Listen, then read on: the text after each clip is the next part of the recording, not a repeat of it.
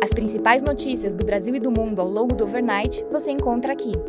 Este é o Direto ao Ponto, um podcast do Banco Modal. Bom dia e bem-vindos ao Direto ao Ponto. Hoje é quarta-feira, dia 18 de outubro, e estes são os principais destaques esta manhã. No Brasil, em relação ao cenário fiscal, segundo o valor, projeto de lei da taxação de fundos exclusivos e offshore será votado apenas após a volta de Arthur Lira ao país. O governo buscou antecipar a votação. Entretanto, líderes mantiveram a data anteriormente acordada e a previsão é de que o tema seja votado no dia 24 de outubro. Segundo o Globo, o governo federal afirma que avalia a criação de taxa para compras internacionais de até 50 dólares ainda em 2023.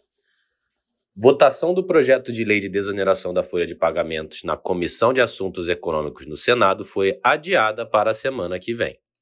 Governo federal tenta realizar acordo com prefeitos para vetar o trecho que estende a desoneração aos municípios. Segundo a Folha, relator do processo sobre pisos na saúde e educação deve solicitar manifestação prévia do Ministério Público de Contas, o que deve atrasar a resolução sobre o tema. No cenário internacional, na China, o PIB do terceiro trimestre de 2023 registrou alta de 1,3% na comparação trimestral, acima do esperado 0,9% e do anterior 0,8%. Já na comparação anual, o PIB do terceiro trimestre de 2023 avançou 4,9%, acima do esperado 4,5%, mas abaixo do anterior 6,3%. A produção industrial de setembro avançou 4,5% na comparação anual, também acima do esperado 4,4% e em linha com o anterior 4,5%.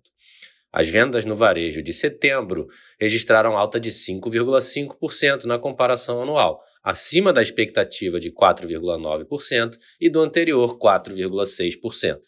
Os investimentos em ativos fixos até setembro tiveram alta de 3,1% na comparação anual, abaixo do esperado 3,2% e do anterior 3,2%. A Country Garden, uma das maiores incorporadoras da China, não honrou o pagamento de dívida offshore.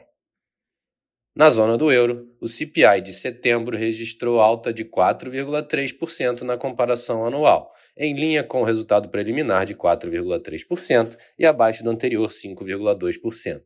Já o núcleo de inflação de setembro teve alta de 4,5%, também em linha com o preliminar 4,5% e abaixo do anterior 5,3%. Ignácio Visco, membro do Banco Central Europeu, afirmou que os dados de inflação ainda não são consistentes com uma estabilidade nos preços.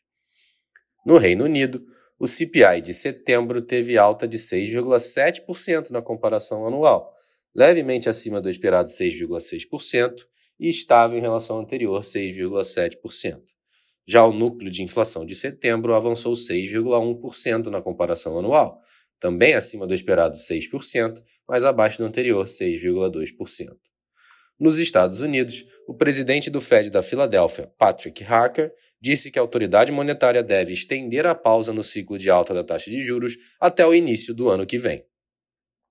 Na agenda do dia, destaque para a divulgação das vendas no varejo no Brasil às 9 horas da manhã. Às 15 horas, teremos a divulgação do livro bege nos Estados Unidos. Às 8h50, teremos a divulgação da balança comercial no Japão e às 9h30 da noite, da taxa de desemprego na Austrália. Nos mercados, o dólar index trabalha em estabilidade. O S&P futuro recua 0,4%, enquanto o DAX futuro cai 0,5%. No mercado de commodities, o WTI avança 2,3% e o Brent sobe 2,2%. Estas foram as principais notícias do overnight. Um bom dia a todos e até o nosso próximo podcast direto ao ponto do Banco Modal, amanhã.